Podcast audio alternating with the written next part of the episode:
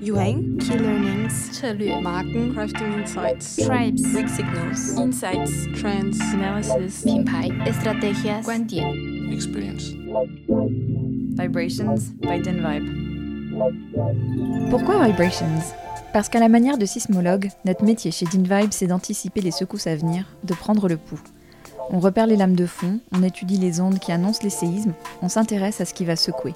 Comme des anthropologues, on étudie l'humain, les évolutions de comportement, dans le but de guider les marques vers des innovations qui résonnent et ont du sens. Et parce qu'on est une équipe de passionnés, ce podcast a pour vocation de partager au plus grand nombre une partie des insights que nous détectons et vous emmener à la rencontre de celles et ceux qui font vivre la social media intelligence dans leurs organisations. Notre ambition Vous inspirer, vous donner du grain à moudre et qui sait, envie de nous rencontrer. Bonjour à toutes et à tous et bienvenue dans ce 20e épisode de Vibrations by DinVibe. Merci pour votre engouement pour nos derniers épisodes What's Insight. Nous vous en préparons d'autres pour 2022 que nous avons hâte de vous partager. C'est une nouvelle interview que nous vous proposons aujourd'hui avec Lydie Tarrer, Global CMI Director pour les marques Biotherm, Elena Rubinstein et Carita, à la division luxe de L'Oréal. Après de nombreuses années à travailler sur les marques mass market du groupe, Lydie est en charge depuis quelques années de marques de la division luxe. Elle nous parle de cet épisode, de la manière dont la social media intelligence l'accompagne sur ses problématiques de marque, en particulier dans le développement de ces trois marques sur les marchés asiatiques et la Chine plus spécifiquement. Elle nous parle aussi du rapport des consommateurs chinois aux social platforms, de la puissance des insights pour trouver et suivre ce qu'elle appelle des petits sillons de différenciation, et de l'importance des verbatims pour comprendre précisément les frustrations et attentes des consommateurs chinois. Son expérience est riche et son partage précieux. Très bonne écoute. Bonjour à toutes et à tous. Nous sommes aujourd'hui trois autour des micros avec Lydie Tarrer, qui est Global CMI Director chez Biotherm, Elena Rubinstein et Carita, à la division luxe de L'Oréal, et Bénédicte Chabou, Inside Crafter chez DinVibe.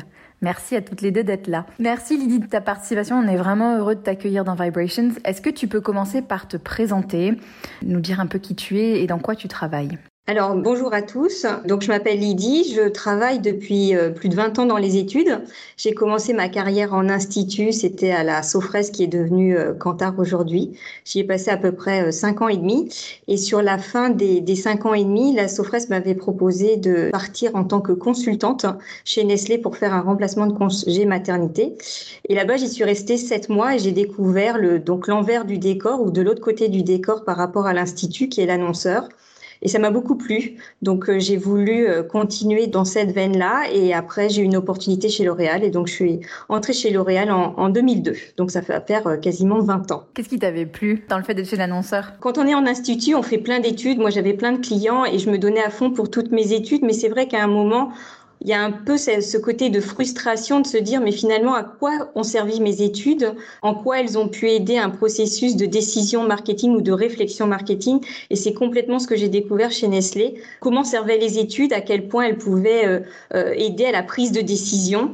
Et euh, j'ai trouvé ça super parce que en fait l'aspect marketing et implication marketing m'intéresse beaucoup, que je trouve passionnant dans les études, c'est pas tant de faire une belle étude pour la belle méthodologie, mais de faire la bonne étude pour prendre les bonnes décisions marketing et notamment en développement marketing. Et en quoi il consiste aujourd'hui ton rôle euh, de Global CMI Director? Tu es, sur quel type d'études? Je, je, travaille donc pour trois marques, Biotherm, Carita et Elena Rubinstein. Et donc mon, mon rôle, c'est d'accompagner les équipes marketing et les dirigeants de, de, de ces marques-là dans le développement à la fois de, de leur marque au niveau worldwide et aussi dans le développement des, des futurs euh, produits qui vont être euh, lancés. Et donc, c'est d'apporter toute cette connaissance consommateur, parce qu'aujourd'hui, le consumer knowledge et, la consumer centricity, excusez-moi pour ces anglicismes, sont vraiment au cœur du développement des produits. Et donc, euh, c'est tout mon rôle de pouvoir apporter les bons insights, les bons arguments pour pouvoir nourrir la stratégie de marque d'un côté et aussi le développement de des cartouches que l'on veut développer.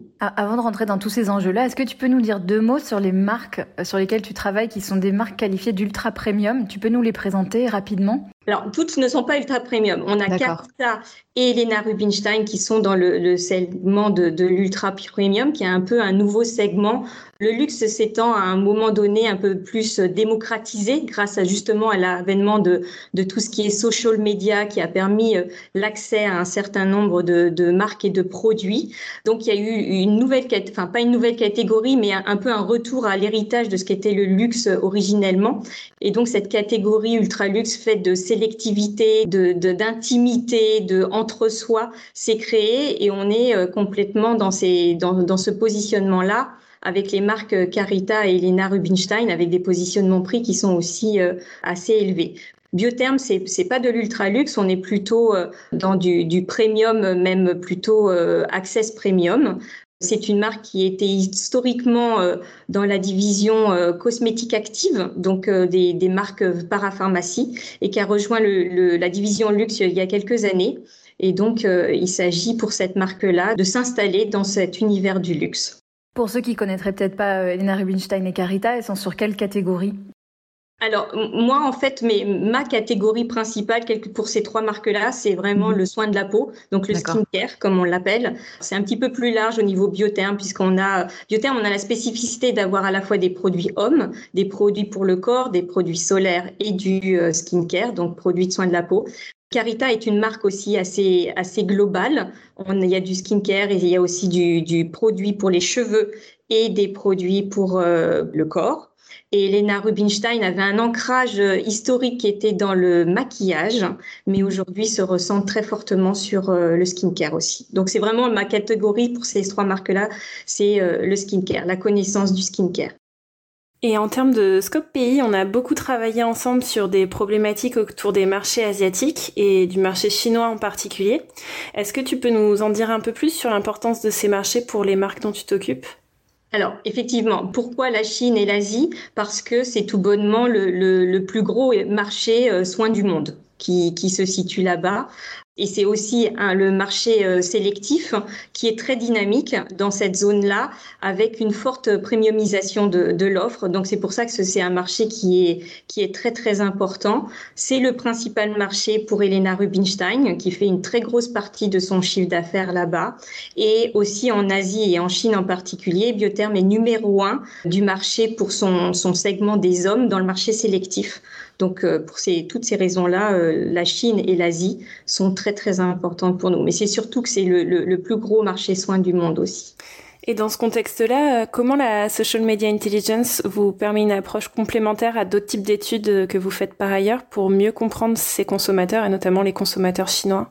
Alors, les consommateurs chinois, ils ont la particularité d'être ultra connectés et encore plus là-bas que chez nous, l'essor du e-commerce a fait que euh, bah, tout ce qui est euh, digital est de plus en plus euh, important. Il y a une autre, une autre particularité pour nos marques en Chine, c'est que on s'adresse notamment, enfin principalement aux Gen Z et aux millennials, et ces populations-là en particulier sont ultra connectées et font beaucoup d'interactions sur le digital. C'est leur, c'est le principal touch point et puis un, un endroit important dans leur pass to purchase. Donc ils consultent, ils échangent, ils se renseignent et donc, c'est très important pour nous de suivre un peu et de prendre le pouls, la température de ce qui est raconté euh, donc euh, sur nos marchés du skincare.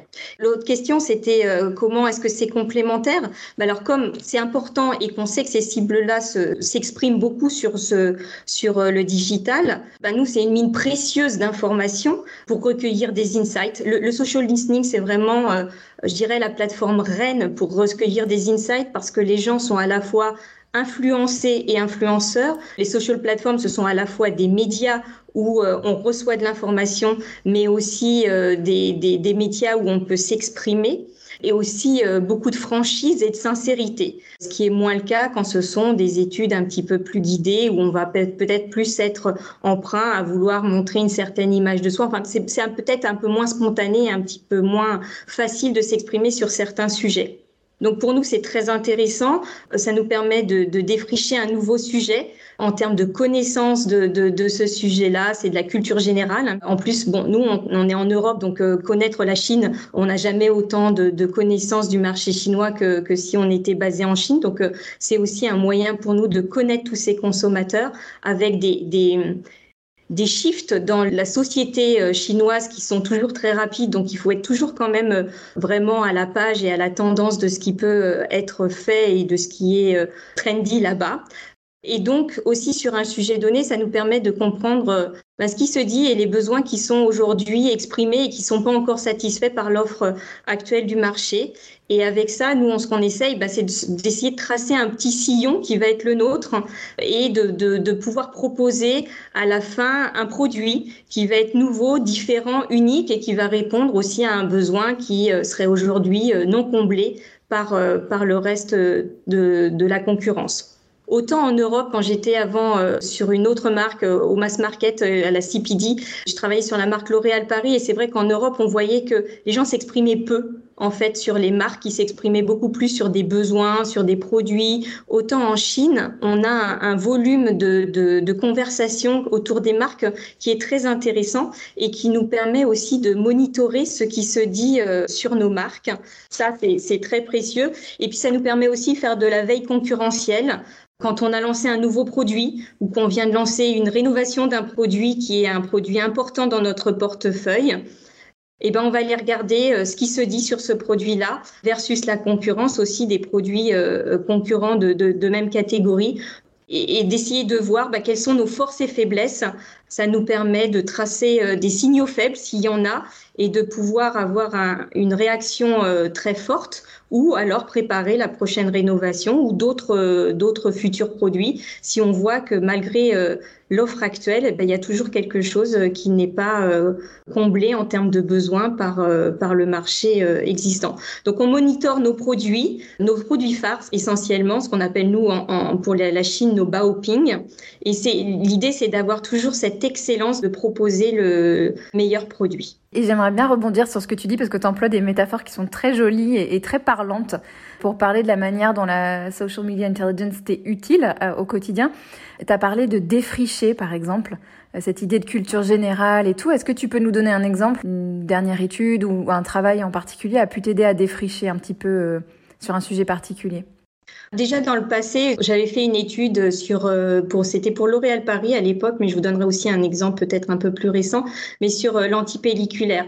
C'est euh, des sujets qui sont pas faciles à traiter euh, quand on a des pellicules dans un groupe. C'est plutôt quelque chose qu'on peut faire euh, éventuellement plus en entretien individuel, mais bon, on sait que c'est quelque chose qui est problématique et les gens ont besoin d'échanger, de se passer soit des tips, soit des conseils, voilà. C'est ce qui, ce qui est intéressant, c'est sur le sur internet, mais il faut aussi savoir ce qu'on peut obtenir de ce qu'on ne peut pas obtenir et de la représentativité des choses. Je suis désolée, c'est pas exactement dans la question, mais je pense que c'est important d'aborder cette chose-là. Aujourd'hui, Internet s'est beaucoup démocratisé et du coup, euh, il y a de plus en plus de gens qui, qui s'expriment. Mais il faut toujours avoir à l'esprit que est-ce que c'est une minorité hurlante qui s'exprime? Parce que parfois, on, se, on, peut se retrouver dans des cas où la majorité silencieuse, parce qu'elle n'a pas de problème, euh, genre les cheveux normaux, quand vous avez les cheveux normaux, vous n'avez pas de souci avec vos cheveux. Donc, vous n'allez pas en, en, parler sur Internet. Ça ne veut pas pour autant dire que le sujet n'est pas important et que mmh. le business derrière n'est pas important. Mais effectivement, quand ce sont des sujets à problème, c'est peut-être des, des, des, targets de population ou des, des, cibles qui sont un peu plus petites, mais le sujet, il est tellement vivace et le problème, il est tellement important. Et généralement, la solution miracle n'existe pas que ça, ça donne lieu à un certain nombre de conversions. Donc, si vous connaissez effectivement les enjeux derrière de ce que vous mesurez, ce que vous allez chercher, Mmh. C'est parfait. Et après, Internet est pour ça une, une mine d'informations. Et en sujet de culture générale plus récent, euh, on a pu le faire effectivement, soit sur euh, sur euh, la marque Elena Rubinstein par exemple, pour savoir euh, ce qui se disait euh, en Chine, ou ou même interroger des thématiques plus importantes comme les sérums, où c'était sur tout ce qui est le, le, les produits brightening. Et je me souviens, tu parlais aussi de la puissance et de l'utilité des verbatims pour vraiment donner à voir aux équipes marketing, pour leur donner des idées de concept et tout, que c'était vraiment quelque chose qui vous servait beaucoup. Ah bah oui, parce qu'il y, y, a les mots qui sont employés. En mm. plus, euh, quand on est en Chine, tout euh, tient dans la traduction en fait mm. de, de l'anglais ou du français dans le chinois, parce qu'il n'y a pas de traduction mot à mot. À chaque fois, c'est une idée qui est traduite et tout ça.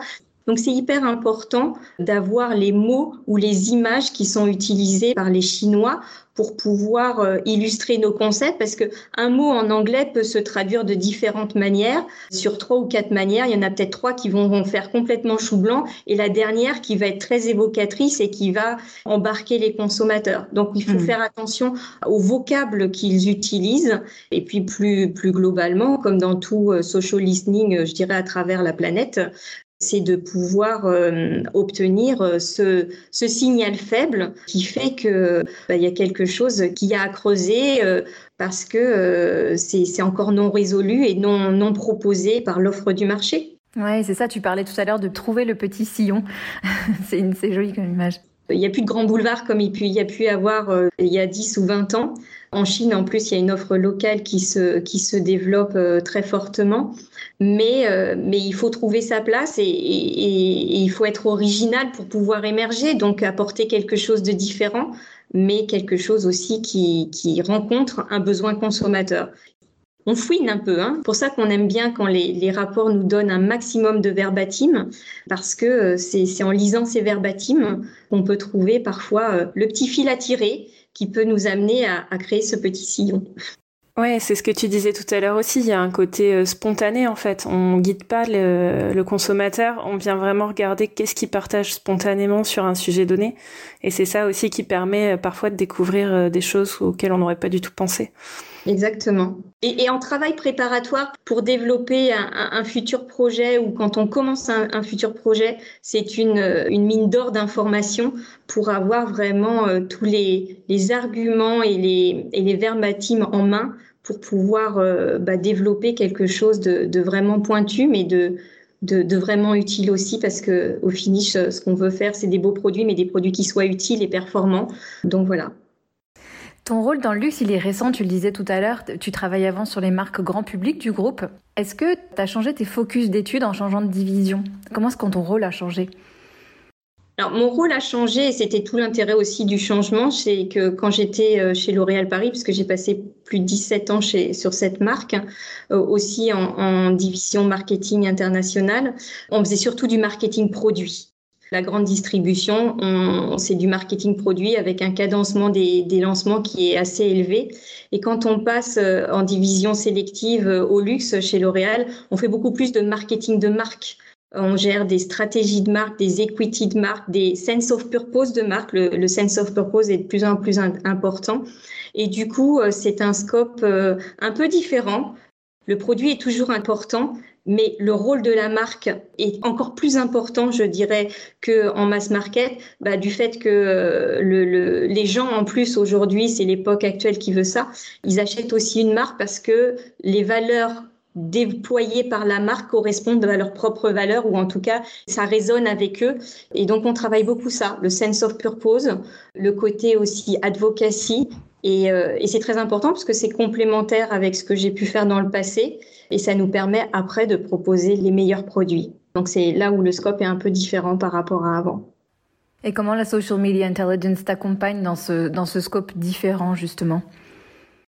Alors, est-ce que ça m'accompagne différemment? Je ne sais pas. Moi, ce qui, ce qui fait la différence par rapport à ce que je faisais avant, c'est que je travaille beaucoup, beaucoup sur ce, sur ce marché asiatique. Et hmm. c'est vrai que je pense que la représentativité en tout cas sur les cibles Gen Z et, et, millennials, elle est, très importante parce qu'ils s'expriment tellement sur ces médias-là que je dis pas que ça équivaut à une étude parce que on sait pas toujours exactement quel est le profil des, gens derrière, même si on le sait de mieux en mieux avec les techniques modernes. Mais en termes, encore une fois, de défrichage, de, connaître un segment ou un, un sujet avant d'aborder le développement euh, pur et dur, c'est une mine d'informations euh, rapide avec de l'information existante spontané et comme on le disait tout à l'heure, c'est un média aussi. Donc les gens recherchent beaucoup sur Internet des informations. Donc c'est hyper important. Les dernières années, je travaillais beaucoup sur le cheveu et la coloration. Et quand vous êtes sur des cibles plus seniors, peut-être que, je dis pas que le, social listening est moins intéressant, mais est-ce que c'est le média sur lequel les seniors s'expriment le plus, beaucoup moins que ce, que je fais aujourd'hui, c'est-à-dire le skincare sur des cibles beaucoup plus jeunes.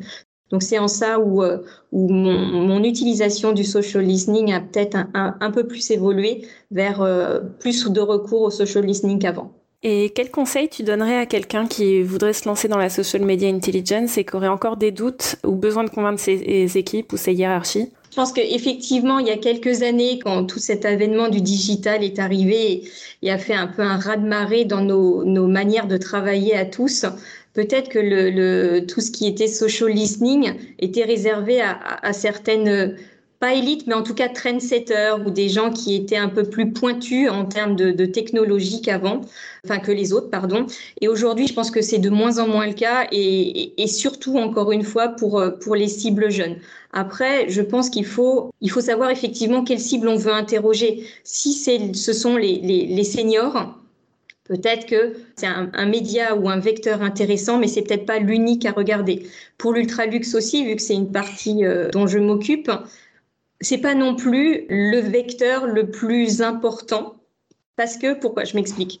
L'ultraluxe c'est des gens qui aiment la confidentialité, l'exclusivité, le one-to-one et qui sont très discrets et qui mettent l'intimité au cœur de, de, de, leur manière de vivre. Donc ils vont, ça veut pas dire qu'ils vont pas sur les réseaux sociaux, mais ça veut dire qu'ils vont aller s'inspirer s'intéresser à ce qui se fait, ce qui se raconte, mais pas forcément s'exprimer. Donc il faut savoir ça. Il faut quand même bien connaître ses cibles et savoir où est-ce qu'on peut les trouver. Et donc si vous savez que ce sont des cibles qui s'expriment fortement ou en tout cas de manière suffisamment significative sur les, sur, euh, les réseaux sociaux et sur, euh, sur Internet, il n'y a aucune raison de ne pas y aller. Donc il faut juste connaître sa cible, et savoir si ce média-là est pertinent et à quel point il est pertinent par rapport à la cible qu'on veut euh, aller investiguer ou le problème que l'on veut aller, aller, investiguer. Encore une fois, si vous voulez aller investiguer le, le, les cheveux normaux, bah, comme c'est pas vraiment un problème, je, je suis pas sûre que les discussions soient avec euh, des insights euh, très très forts. Ça veut dire qu'il va peut-être falloir aller chercher un petit peu différemment ou, ou, prendre le sujet de manière différente. Le brief est très important. Et là, c'est pas, mm. j'imagine que c'est, je, je, prêche des convaincus, mais le, le, brief est très important dans le social listening parce que si on est trop vague, eh ben, on va récupérer des choses vagues ou des choses qui sont communément connues. Il faut bien réfléchir au brief, il faut bien réfléchir à, la cible ou au problème que l'on va aller investiguer. Mais là aussi, on a tous nos partenaires pour nous guider par rapport à ça. Et sinon, il n'y a aucune raison de ne pas y aller. Et euh, pareil pour les marques, à savoir suivant les pays. Ma propre expérience, je trouve qu'en Europe, les gens s'expriment pas trop sur les marques alors que c'est beaucoup moins le cas euh, euh, dans les pays asiatiques, parce qu'ils discutent vraiment de tout. Et, je pense que c'est une mine d'or pour avoir des insights, et ça serait vraiment euh, très dommage de, s'en priver. Et puis c'est le e-commerce progressant, c'est forcément un, vecteur d'information et de, de flux d'informations en revanche, nous, ce dont on a besoin en tant qu'annonceur et en tant qu'utilisateur, c'est effectivement, ça serait super intéressant de pouvoir avoir de plus en plus de profiling de ces cibles qu'on cherche, euh, qu'on interroge ou euh, quand il y a un problème donné, de savoir euh, qui sont les gens derrière, parce que après c'est aussi en plus des insights une mine d'informations pour tout ce qui est precision advertising mm. ou même développement des assets 360 pour les équipes marketing. Plus on connaît les cibles derrière et, plus on peut être pertinent et pointu dans, dans ce que l'on fait à la fois en termes de développement produit, mais aussi en termes de communication. Oui, c'est vrai que ça, c'est un, chantier sur lequel on travaille de plus en plus, euh, affiner, comprendre qui sont les gens, euh, quelles sont leurs grandes motivations et comment est-ce qu'on peut de mieux en mieux les toucher. Ça fait partie des, des choses qu'on peut aller regarder. Merci beaucoup Lydie, merci beaucoup Bénédicte pour cette conversation. Merci Lydie pour ta confiance et ta participation. Non, merci à vous, c'était, c'était un plaisir. Un plaisir partagé, merci beaucoup. À bientôt. À bientôt. Merci beaucoup à Lydie et Bénédicte pour cet échange. Nous espérons qu'il vous aura inspiré et donné des idées. Si vous avez envie d'en discuter ensemble, n'hésitez pas à nous écrire. Vous pouvez nous joindre à l'adresse mail vibrations v i b r a t i o n s dinvibe.com d y n v i b e. Merci à vous pour votre écoute et on se retrouve très bientôt pour un nouvel épisode. Pour en savoir plus sur DinVibe, retrouvez-nous sur www.dinvibe.com ou sur nos pages LinkedIn et Instagram. Et si vous avez aimé cet épisode, partagez-le avec vos amis et votre réseau.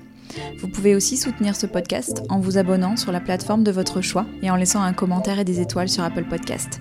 Cet épisode a été produit par le studio Encore Encore, réalisé par Chloé Vibo et Jeanne-Marie Desnos. Merci et à très bientôt.